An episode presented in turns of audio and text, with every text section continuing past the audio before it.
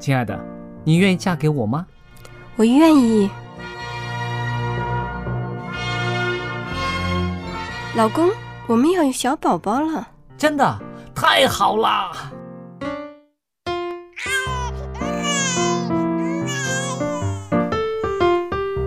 妈妈，妈妈，看我画的画，好看吗？真好看，宝贝画的太棒了，拿去给爸爸看看。爸爸妈妈，我去上大学了，你们多保重身体，我放假就回来。出门在外要注意安全。好好吃饭，天冷了，别忘了多穿衣服。好了好了，别多给唠叨。家里打电话哦。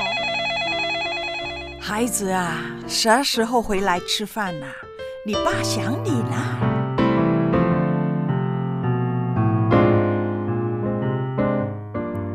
好，明天就回来。家人，给我生命的人，与我共同生活的人，与我分享喜悦的人，也是给我带来麻烦的人。每一天说说笑笑，有时也吵吵闹闹，因为我们是一家人。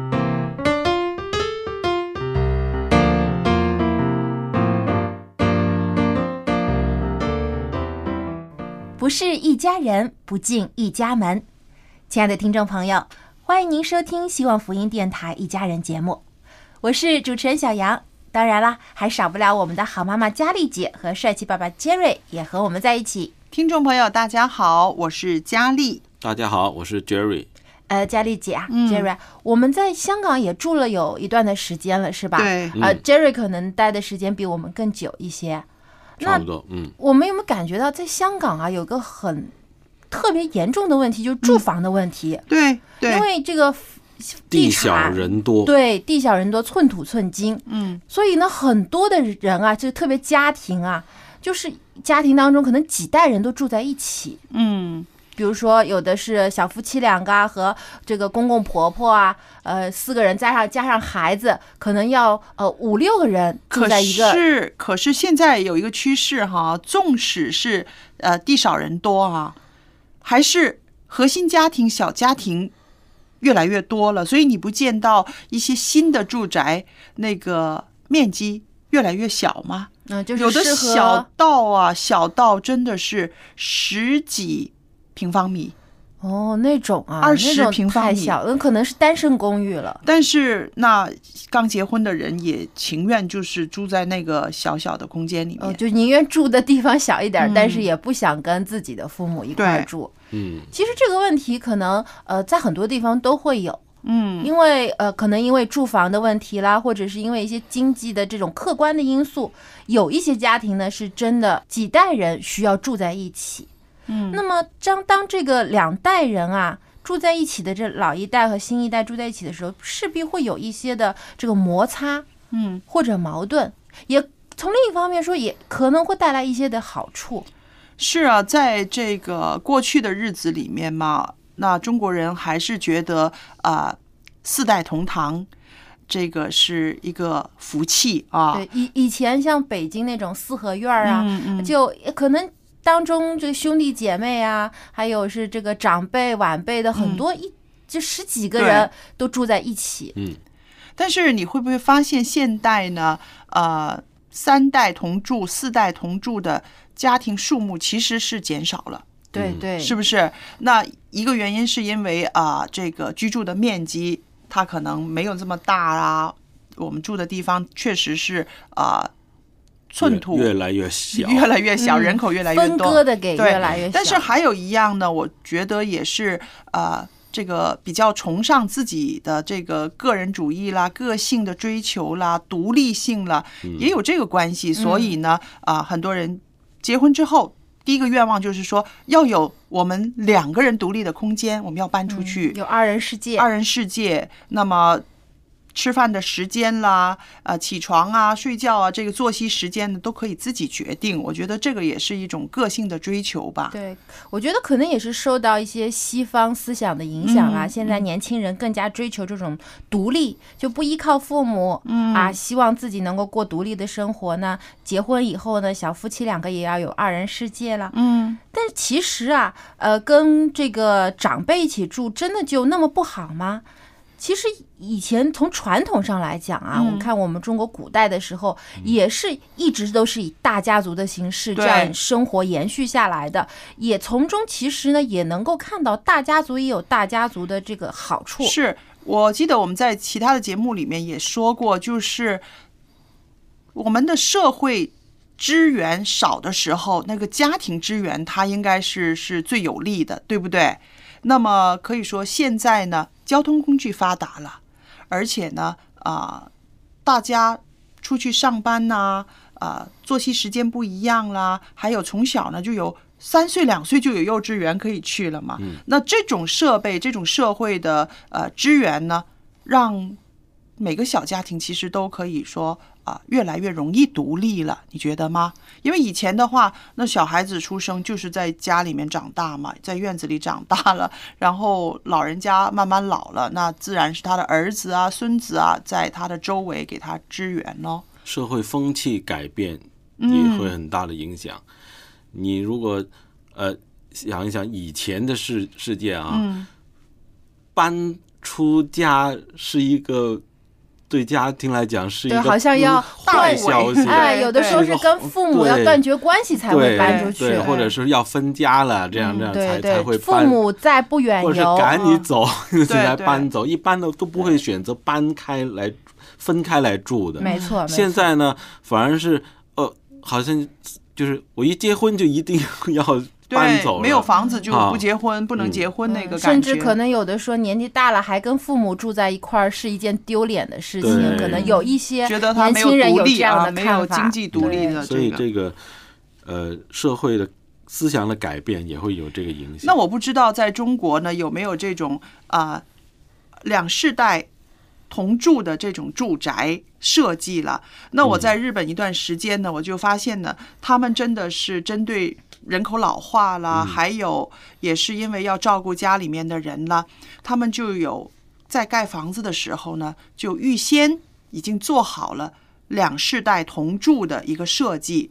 那么，譬如啊、孩子小的时候，他们小辈儿的，就是儿子啊、女儿的这一家呢，住在楼下，因为小孩嗯蹦蹦跳跳嘛，那么会怕吵嘛，哎怕影响到老人休息。对，那么老人住在楼上，可是呢，慢慢这些小孩长大了，老人呢真的是七老八十了，腿脚不好了，上楼梯不方便了，那好了，他们就再调换一下，啊，再搬下来，再搬下来，然后呢，就老人不用走楼梯了。那这种住宅呢，我觉得其实挺好的，一个门口进去，但是里边呢还再分两个门口，嗯，一个是上楼梯又保留，了对这个独立的空间，但又有大家大家庭一起团聚的这样的一个空间。对这种设计，而且是楼上楼下都有厨房，都有啊、洗涮的这个设备，那么可以说其实是两家人。但是呢，在这个支援上面呢，他们又是一家人。嗯，比如啊，有老人家在家了，那孩子放学回来呢，他也不用带钥匙，嗯是不是？那还有呢，老人家不舒服的时候呢，家里面的呃下一代呢，马上就可以知道。嗯那所以这个在这个就近就能照顾。对，在心理上，在实际上呢，都是一个很好很好的一个配合。那么，呃，我觉得啊、这种这种设计全其实是啊、对这个社会有很大的帮助的。其实我觉得这种设计也是从这种人性化的角度出发的。嗯嗯那其实最根本的还是要看住在里面的人，是人和人之间的关系怎么样。嗯其实现在很多啊，有一些家庭，像在中国有一些农村家庭啊，比较传统的，都是嗯一般呢，这个媳妇儿嫁到啊这个婆婆家了，就通常都要跟公公婆婆一起生活的，对，就经常会面临一些这婆媳之间的，或者是婆婆跟啊、这个啊、媳妇儿跟嗯婆婆公公之间的这样的一些的问题。那怎么样能够使这个家庭生活啊，在婚后更加的和谐？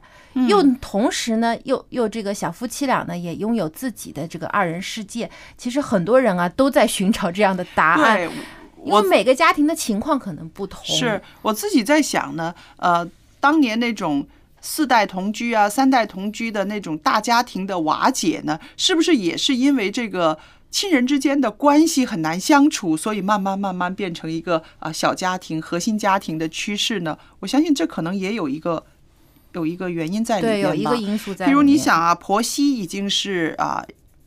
多少是有一点隔阂的，很多都是啊，还有妯娌呢，那还有兄弟呢、姐妹呢，呃，姑嫂的关系呀、然后还有这个呃呃堂兄弟啊什么的，你看，它简直就是一个非常复杂的一个小社会啊。对啊，一个啊关系网。对，如果喜欢生活简单，不想这么多麻烦，不想这么操心，那可能真的就选择我离开，可能会省事儿一点儿吧。所以以前有种说法说，啊，女生结婚嫁给一个男生，不单单是嫁给他这一个人，嗯而是嫁给了他整个一个家族。因为你接触不可能说我只跟这个男生接触，我只跟我的丈夫接触，嗯对他所有的家庭，他所有的家人我都不接触，这是不可能的。因为我嗯们中国人还是非常注重这个家庭观念的。你既然跟他组成了家庭，你势必同时也要接受对方的整个家族。是啊，特别像这种我们今天所谈到的，如果需要两代同住，要住在同一个屋檐下，那很多时候呢，不可避免的就会产生一些生活习惯上面的不同啊，啊，饮食起居的不同。嗯，所以怎么样去摆正自己的心态，去面对这样的一个挑战？同时呢，又融入到这个生活当中去。我相信很多这个呃刚结婚的这个年轻的男女都是需要学的一门功课。那我在想，现在独生子女越来越多了啊，是不是两代同住又会恢复到像以前一样的那一种呃比例呢？那小杨，我知道你是独生女了，嗯，那我自己也只有一个孩子，Jerry 你也是一个孩子，对不对？嗯，那所以我在想，以后的趋势是不是又会两代同住的这个比例越来越多呢？呃，这个也看一整个这个社会的情况了，因为好像现在城市当中呢，呃，有一些家里经济条件能够满足的话，通常都还是小夫妻会自己独立买房。但呢，现在很多的年轻人是这样考虑的，就是如果结婚以后呢，希望呢跟自己的父母不要住太远，对，可能在同一个社区里面，嗯。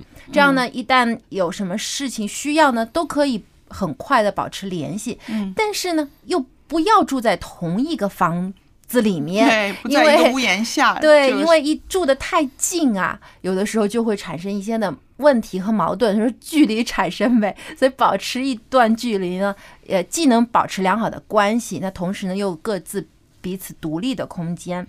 那么，其实我在网上也看到有很多的这个嗯。就博客的这个博主啊，他们也提到了一些自己的看法。其中呢，我就看到有一个呃单呃这个一个年轻的妈妈，她就讲述了她这个做了大概也有做了十几年的这个媳妇儿她的经验。她说如何去跟自己的婆婆呃有个良好的关系呢？嗯她说首先呢要认清自己的身份，忍，他说要要认清自己啊，也不说忍，就是啊。要定位清楚。因为呢，很多有一些这个刚刚结婚的这个女孩子啊，嗯。总是把这个婚后生活想的太美好了，嗯。太完美了。她觉得啊，丈夫的母亲也就是我的母亲，嗯。啊，有的时候呢，就在这个婆婆面前啊，任任性啊，发脾气啊，撒娇啊。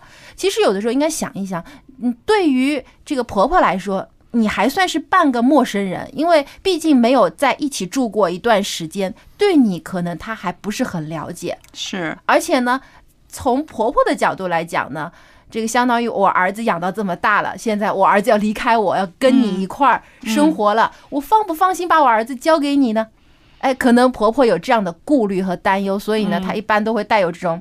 审视的眼光，好像个老师在 在在在检查这个学生合不合格的这种眼光去看待，所以媳妇儿呢，千万就是说不要把婆婆当成自己的亲生母亲，因为亲生母亲你犯错了，你做错事情了，呃，她还会包容你，会原谅你，会无条件的支持你。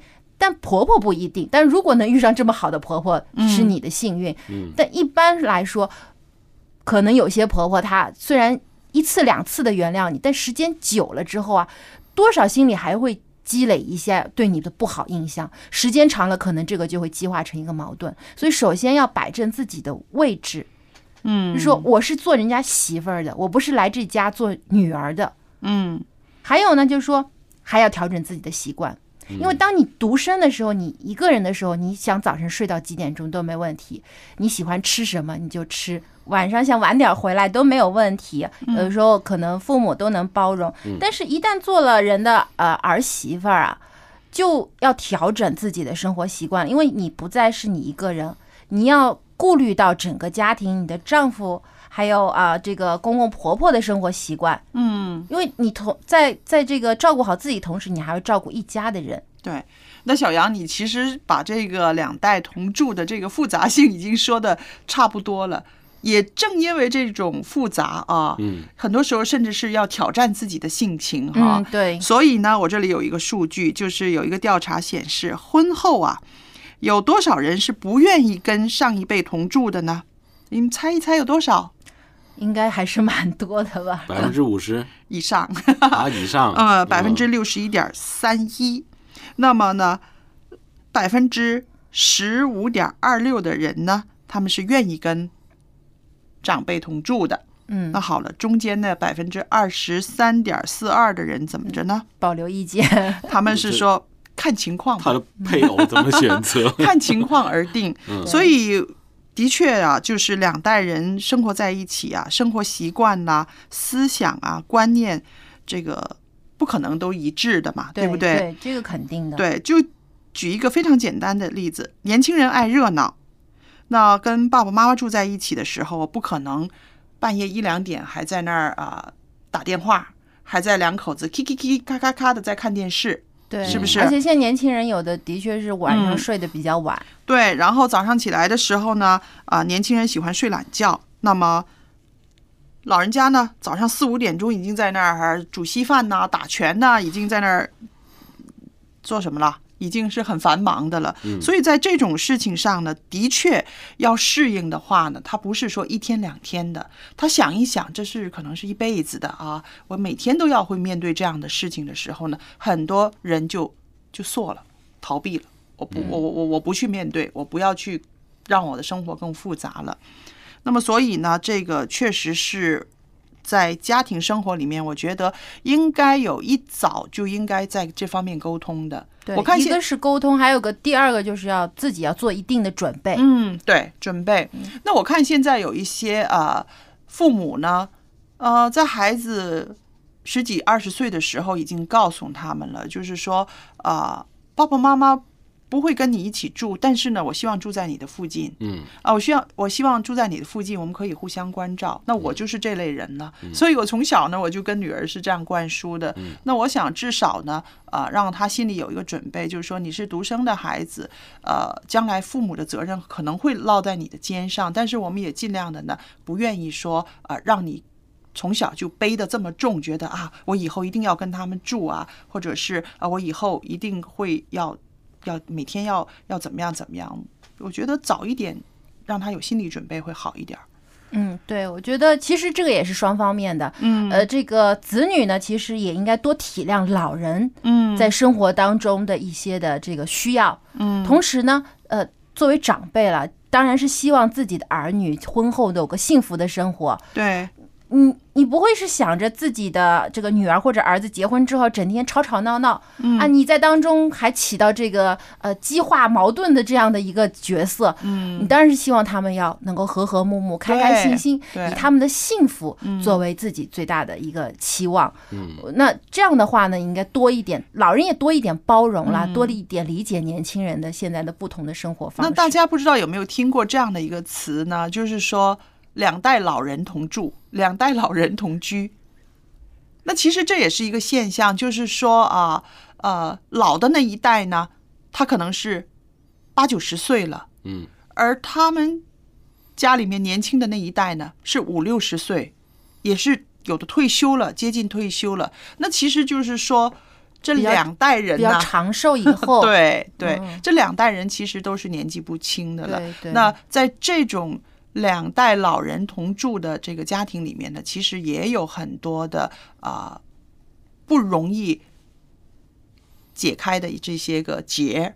譬如老人的身体状态啦，还有他们的这个呃心理的准备，对，就相当于让一个老人又去照顾一个年纪嗯更大的一位，老人。那他这个也是一个社会现象了，我相信以后也可能会越来越多啊。对，因为现在我们慢慢步入这个老龄化的一个社会，是的所以以后老年人的问题其实要受到更多的关注，嗯也需要我们社会各界也去帮助和提供支援。对。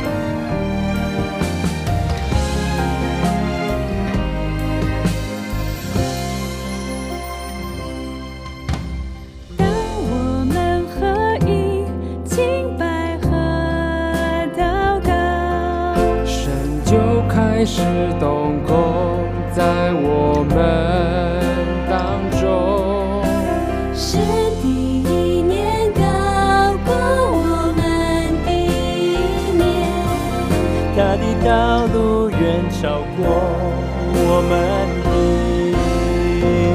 同心合一，同心合一。当我们放下自己心意，为大使命献上自己，同心合一，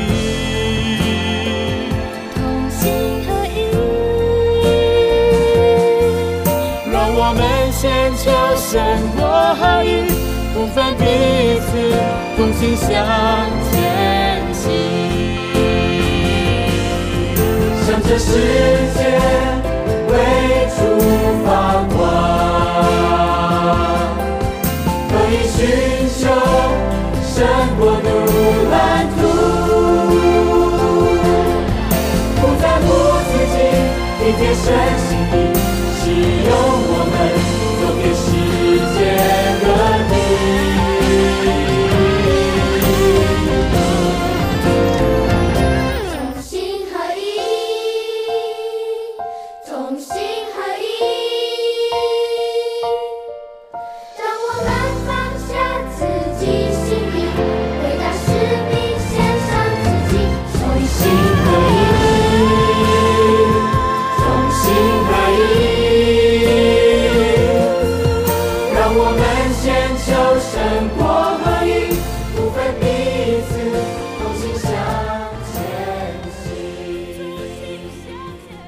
接下来呢，又到了春雨和我们一起分享亲子话题的时间了。那有的时候啊，我们经常会觉得，呃，孩子们做的不够好，孩子们有的时候发脾气啊、任性啊、不听话等等。但其实有的时候，会不会是我们父母做的还不够好呢？没有真正的理解自己的孩子呢？今天春雨就带来这样一个话题：不要惹儿女的气。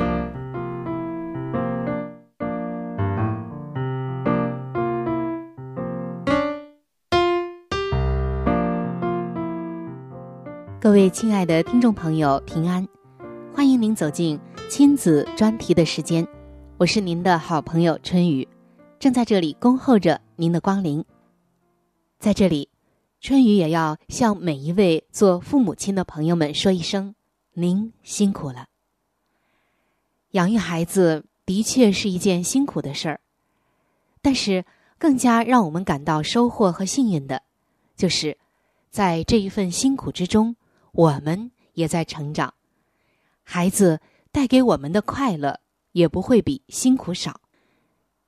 可能有的父母亲们现在正在感慨着自己的辛苦，甚至还要受儿女们的很多气。的的确确，在养育孩子的过程当中，我们的确有的时候啊会生孩子的气，有他们的过失、不懂事。但是也有的时候，是因为做父母的没有理解自己的孩子。在圣经的以弗所书六章四节，这里上帝告诉我们说：“你们做父亲的，不要惹儿女的气，只要照着主的教训和警戒养育他们。”可能有的父母亲要说了：“儿女们哪可能受我们的气？都是我们。”受儿女的气，但是如果你听完下面这位父亲的经历，你的观念就会改变。这位父亲的儿子已经八岁了，在孩子四岁的时候，母亲去世了，所以这个父亲是一个人又当爸又当妈，日子过得非常的不容易，一天要做三份工作。才能够维持生计。每天的睡眠时间非常的少。儿子可是很乖的。每天下午放学后的第一时间就是给自己和爸爸做饭，然后会乖乖的在家里写作业。但是有一天，爸爸下午下班后只看到了饭桌上的饭菜和一张写着。有事外出的纸条，没有见到儿子的身影。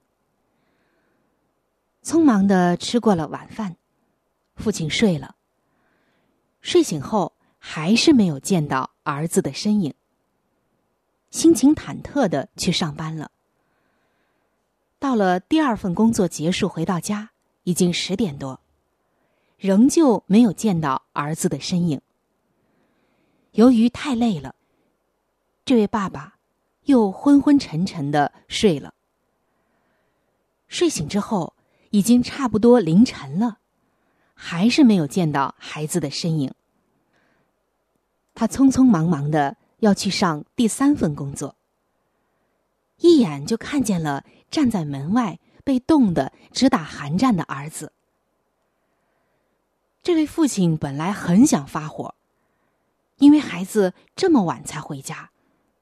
他有理由发火，但是，他忍住了，只是轻轻的抱了抱孩子，叮嘱孩子赶快回家睡觉。这个时候，孩子从身后拿出了一个蛋糕，说了一声：“爸爸，生日快乐。”这个时候，爸爸流下了泪水。原来孩子整晚都在跟邻居的姐姐学做蛋糕。本来晚上十一点钟已经做好了蛋糕，但是拿着蛋糕走到家门外的时候，才想起自己忘记了带家门的钥匙，又担心吵醒了爸爸，而不敢敲门。就这样，一直从十一点站到了凌晨一点。父亲紧紧的抱着孩子，一句话也说不出来。各位听众朋友，曾经有一位幼儿教育专家说了这样一句话：“你如果好好带孩子，孩子自然会好好待你。”今天，我们时常会看到一些父母亲在抱怨孩子不乖、不听话。不孝顺，不懂感恩，脾气坏等等。其实，孩子从出生的时候就像是一张白纸。之所以导致孩子有这样一些性格问题，在某个方面、某个程度、某个角度讲，是大人们造成的。当然，很多时候不是大人们直接造成的，而是大人们没有看到问题的根儿在哪儿，没有有效的去疏导。圣经中有一个经典的名言，是耶稣告诉我们的。他说：“你要想别人怎样待你，那么你也要怎样的待别人。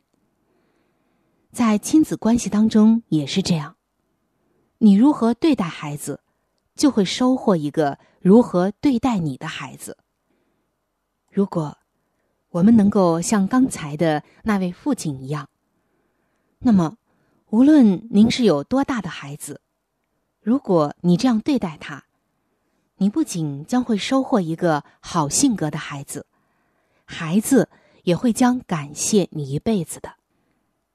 所以，各位做父母的朋友，让我们再回到节目刚刚开始所分享的那一节圣经经文当中。圣经以弗所书的六章第四节，上帝告诉我们：你们做父亲的，不要惹儿女的气。只要照着主的教训和警戒养育他们。这里不是在说父母亲要反过来，好像凡事顺着儿女们，而是说不要惹儿女的气，不要因为误会和没有真正的理解他们而去训斥甚至打骂他们，使他们伤心流泪，甚至幼小的心灵蒙上阴影，而是要照着。主的教训和警戒来养育他们就可以了。让今天成为一个新的开始吧。无论过去我们教养的方法是否得当，今天让我们回到上帝给我们的法则当中，听一听孩子怎么说，了解一下他们真实的想法，也许很多的气就没有了。说到这儿，有的听众朋友可能要说了：“我在养育儿女的过程中，可没有这么简单。很多的时候，我也理解他们了，也尽量照顾到他们的情绪了，可还是有太多的问题让我生气。”是的，养育儿女是一生的功课，在这其中的事情也是千变万化。具体我们怎样操作？才能真的不惹儿女的气，回归到上帝给我们的这些智慧的话语中和教育方法当中呢？下一期节目，春雨将会继续的和您分享，欢迎您能够到时收听。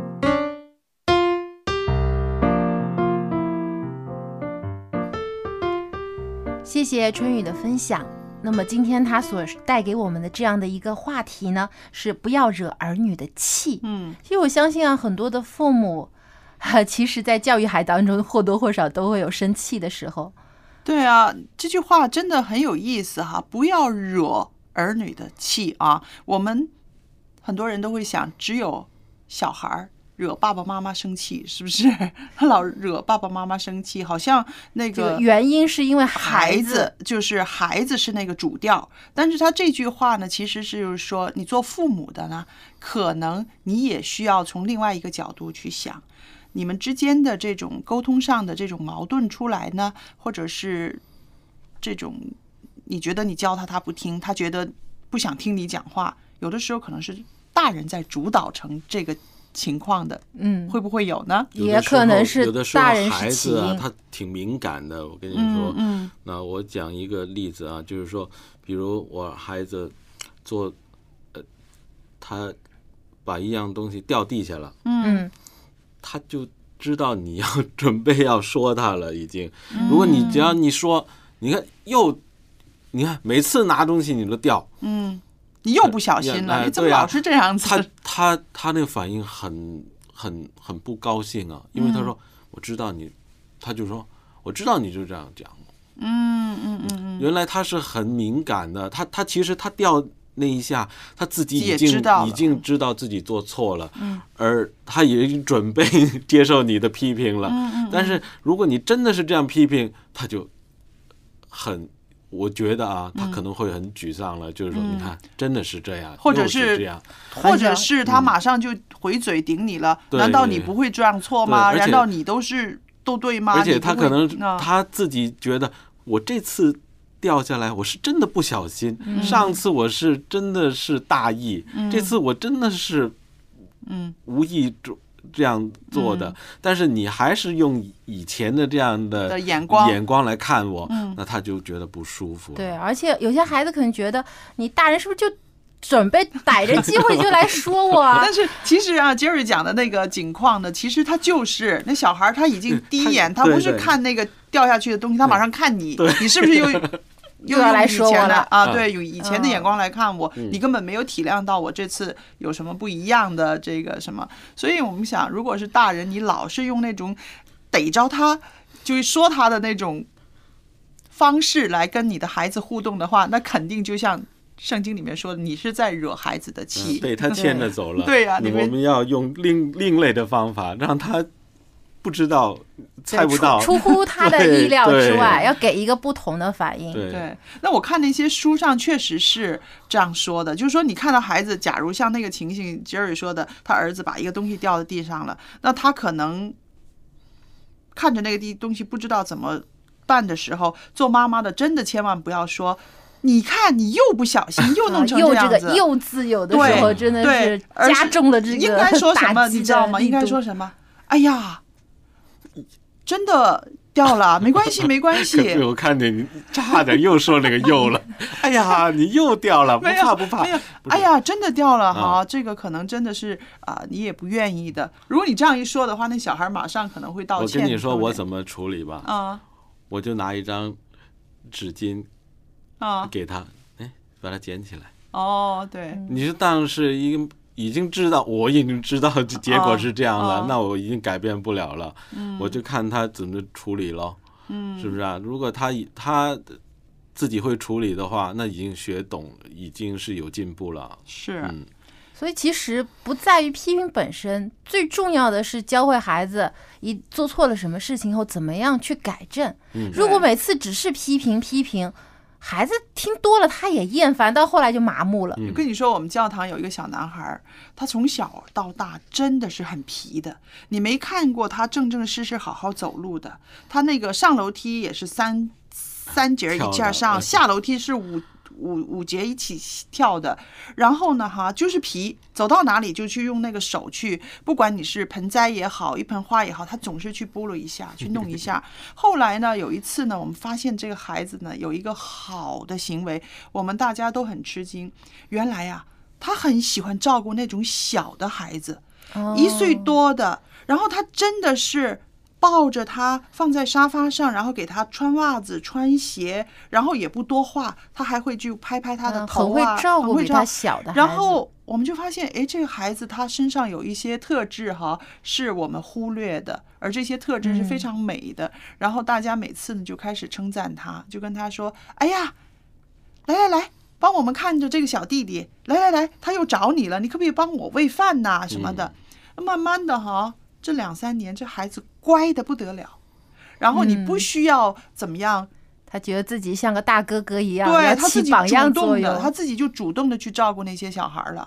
那后来我们就发现，你看这个他走到哪里被人嫌的时候，他就越发的要用行动来挑战你。对，嗯有些孩子其实他并不是说真的想要搞破坏，他其实只是想吸引这个大人的注意力，嗯希望大人关注他。多给他一些关心，那因为他看找不到正确的方法去做的时候呢，可能在别人的眼里就觉得他是个调皮捣蛋的孩子。嗯，同一个问题在学校里面也会发生的，有一些就是专业的老师啊，嗯他对付对付那些比较调皮的学生的时候，他也不是光是骂他，嗯罚他，那用什么方法呢？他就是找一些工作给他做。对啊，你不是喜欢呃跑跑来跑去嘛？上课做做不好，然后呃给你做一一个行长，啊，帮呃帮帮忙收功课，帮忙、嗯。呃传本子，嗯这样呢给他责任。对他给给一些责任他做，哎，发现这些孩子他有那个责任在身上的时候，他很专心。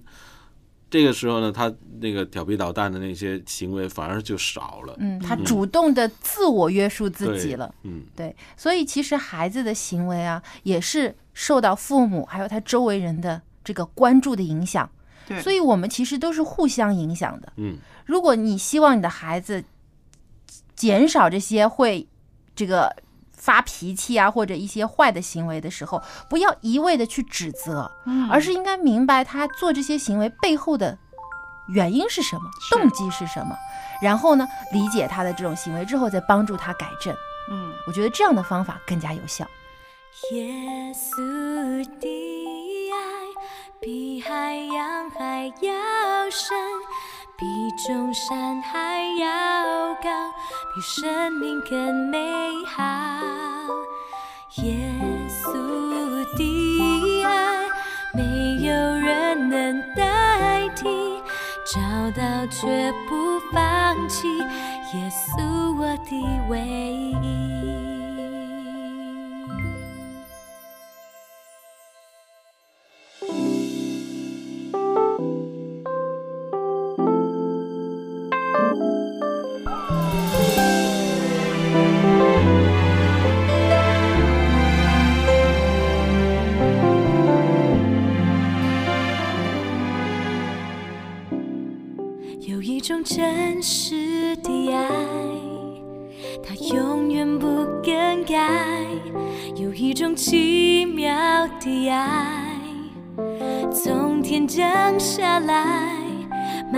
我心里一切的渴慕。这就是耶稣的爱。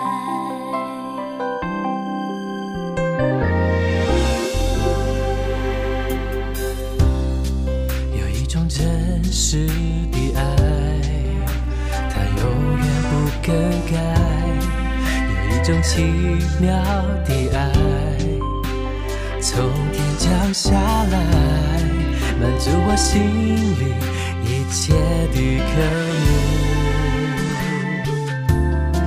这就是耶稣的爱。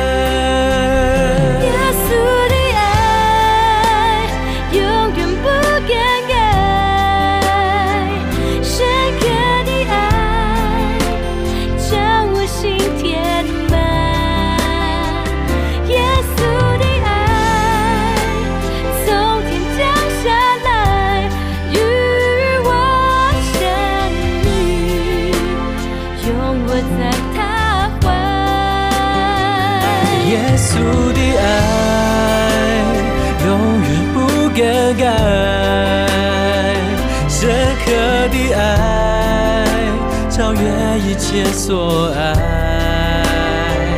耶稣的爱一直都存在，我只要你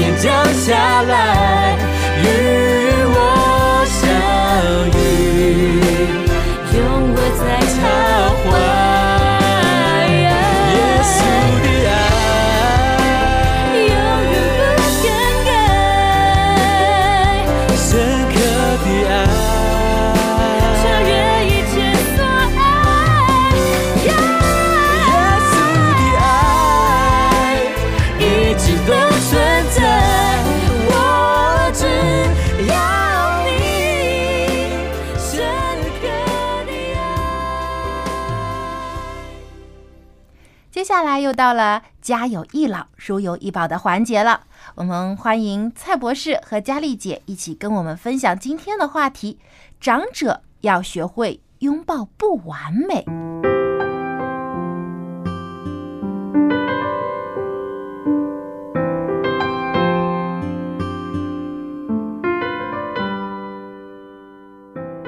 蔡博士您好，大家好。那今天呢，我们继续呢，在这里呢，跟大家谈谈关于呃长者老人家的心理健康，好吧？好，因为我们知道啊，有的时候疾病会影响一个人的这个能力，是不是？可是心理健康呢，一样会影响生理，然后也会影响到他的能力了啊。那我就看了几句话呢，我觉得挺有意思的。他说啊，快乐和不快乐呢，是存在于两条不会相接的平衡线上。对也就是说，快乐跟不快乐是平行的啊，对不是说他们怎么样交接。他说，呃，治疗好你的疾病，不等于你就获得健康了，对呀不对？嗯还有说到，呃，你修正了一个坏的习惯，不等于你就发挥优点了。还有说，除去你的不开心，但是不等于你就欢乐快乐了啊。还有说，呃，你这次摆脱了恐惧，不等于你以后就会平静喜悦了。那我觉得，哎，这几句话放在我们的老友记身上呢，也是很很实在的啊。嗯因为有的时候他们的啊、情绪确实是起起伏伏的。那我就想继续的跟您谈谈，就是一个正向的思维，一个正向的思考方式，对于长者来说，对他们的帮助有多大呢？这个是不是属于心理学的一个范畴里边的？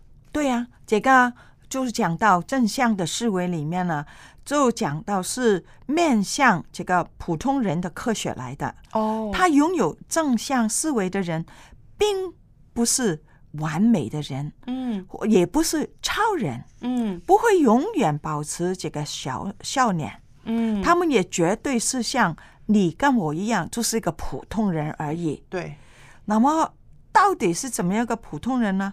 让我们在我们的一生里面呢，都会有拥抱这个不完美的。嗯比如说，开心的时候我们会笑，对，不如意的时候你会感到怎么样？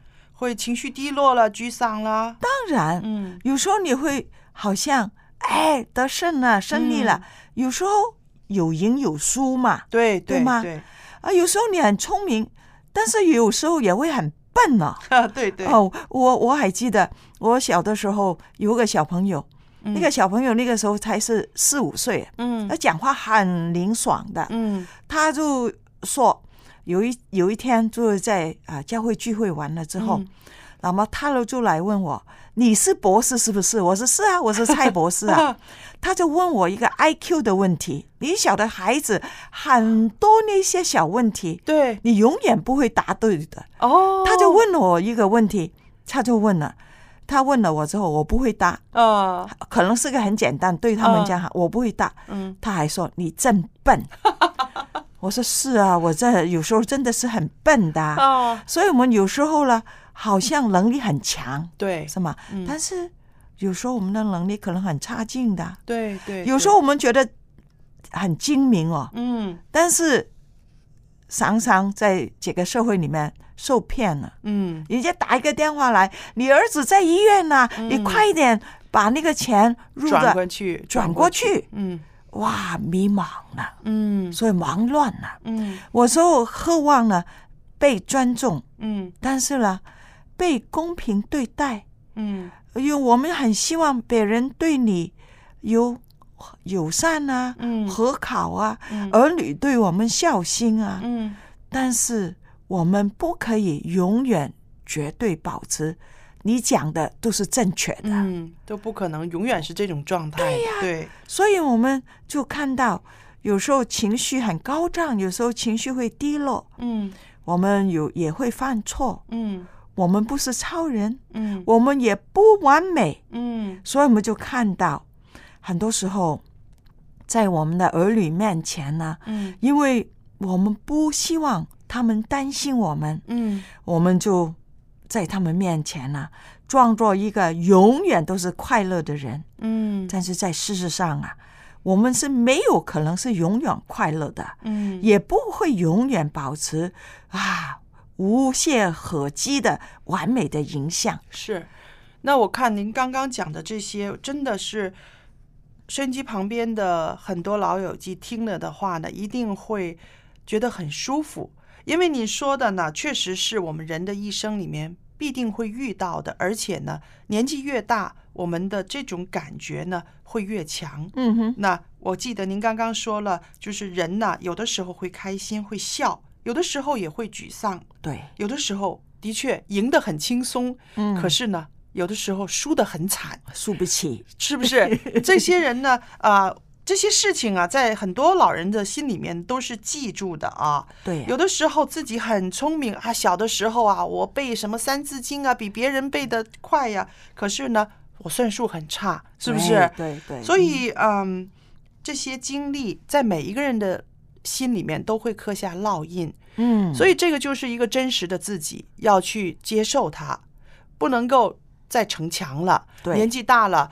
啊，我知道有些长辈哈很害怕孩子们担心他们，不想给孩子们啊、带来什么负累呀啊，希望他们好好的在外边工作，不重不用惦记着我。嗯哼，但是其实呢，有的时候头痛了，有的时候会嗯头晕，很害怕的。对对对对那这个时候，其实你就不能够再逞强了，你就真的嗯要打一个电话给孩子，告诉他对现在的情形是怎么样，嗯是不是？对呀、我也看到有一些家里面呢会吵架，吵架是为什么呢？原来呢，就是这个老人家不舒服了，哦他不肯跟孩子讲，嗯，等回来越来越严重，闹到肺炎了，孩子们才知道，那孩子们会很气啊，就马上会回头说，为什么你不说？你发烧，你自己不舒服，你为什么不告诉我们？你现在，啊我怕你们担心，但是你现在我们更要担心，而且有生命危险嘛，孩子们也就急了，是不是？嗯所以在这些个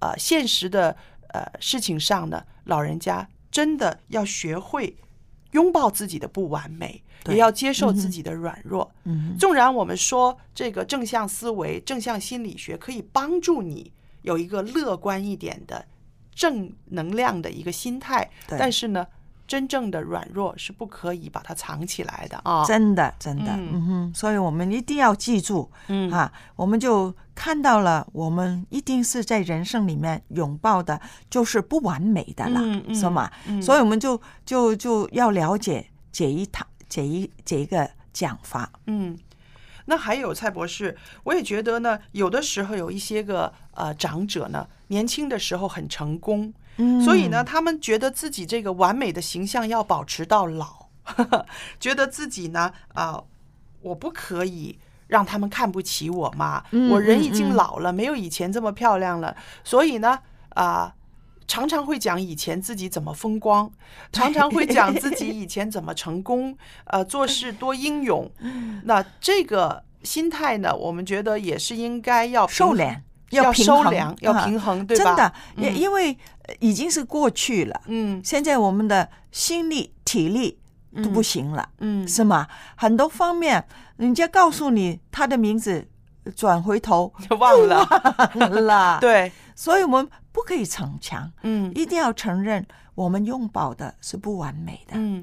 呃，不错，曾经风光过，嗯。这个是好事，嗯。你想起来笑笑就好了，嗯。我觉得这个是最好的。哦。啊，然后你要感恩，嗯。那、真的，我年轻的时候真的很棒，嗯走得很远，嗯就自我恭维是可以的，哦，就不要挂在口里面，就跟着年轻人讲，不要强迫人家，强迫人家听你，啊，呃，听了一次又一次，要强迫人家来称赞你，嗯。因为你这样做的时候了，反而他们不耐烦。嗯。那么，嗯，他们不耐烦的时候，你就觉得他们不尊重我了，那么就是不是个好事。那还有一样，嗯蔡博士，我想问问，老人家做错事、说错了话，应不应该道歉、承认错误呢？应该，应该的哈。因为你看，我们教我们的下辈，嗯无论是我们教做老师的，以前教学生也好，嗯或者我们教我们的儿女，我们常常就是说错了就要认。嗯为什么我们只是讲不行呢？嗯那么那些孩子对我们更加不尊敬。嗯但是我们晓得年纪大的时候，特别是我们的瑜伽思想啊，嗯对，就是对我们来讲呢，就是我们就是高高在上。嗯但是我觉得我们这个正向思维里面呢，嗯也要改一改这些，嗯，有错就应该应。是的，所以我也觉得，无论是什么年纪，我们都会犯错。对，在不断的犯错中，我们就可以学习。那我觉得这是一生的功课，跟年纪没有关系没。有关系，嗯，真的。对，所以我们就看到了，在我们的人生里面呢，嗯真的不要说啊、认错是没有面子。嗯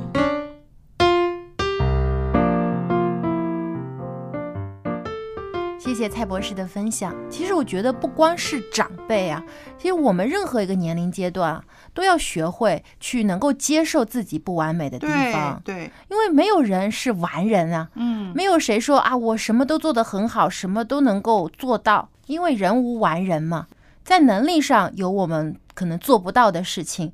在性格脾气上也偶尔会有一些缺陷，嗯，所以我觉得，呃，从年轻时代的时候就应该学会啊，去正确的面对自己这个不完美的地方，是也知道接受这样的自己，嗯不要盲目的自信，觉得我什么都能做到，我什么都能够达成。但是你知道吗？呃，年纪大了之后，我们会有一个盲点是什么？这一辈子啊，我这样打拼，一个一个的困难克服了，到了今天，他就会觉得他自己的经验呢，他自己的能力是很强的，所以他反而不容易承认自己的这个软弱了。对，但是我觉得人生的不同阶段所面对的挑战都是不一样的。嗯，就像可能年轻的时候，你你可以背书背得很快，还能记得很牢，或者说你数学特别特别的好。但是当你进入了一个另一个人生阶段的时候，可能这些的能力慢慢的在退化了。但你能够发现我在另一个方面。也许这个能力就增长了，对可能在对于人际交往的方面有更多的经验啦，啊，在对于看待事物的这个成败上面不是看得那么重啦，等等。我觉得人啊，在不同的方面都有一个这个此起彼伏的一个阶段，这方面差一点了，但另一方面可能我又有得着了，但始终都能够充实自己，无论是什么阶段，说学到活到老学到老，到。年纪大了以后，也不放弃去学习、去追求一些东西的时候，我觉得这样你的心态会永远保持年轻。对，那因为时间的关系呢，我们今天的节目就讨论到这里。如果听众朋友你喜欢我们一家人节目，或是有更好的分享想来告诉我们的话，请写信，我们的电邮地址是 l a m b at v o h c 点 c n，我们期待你的来信。在下期节目当中，我们还有更有趣的话题要和你一起分享，欢迎您参与。我们下期节目再见，下次再见，拜拜。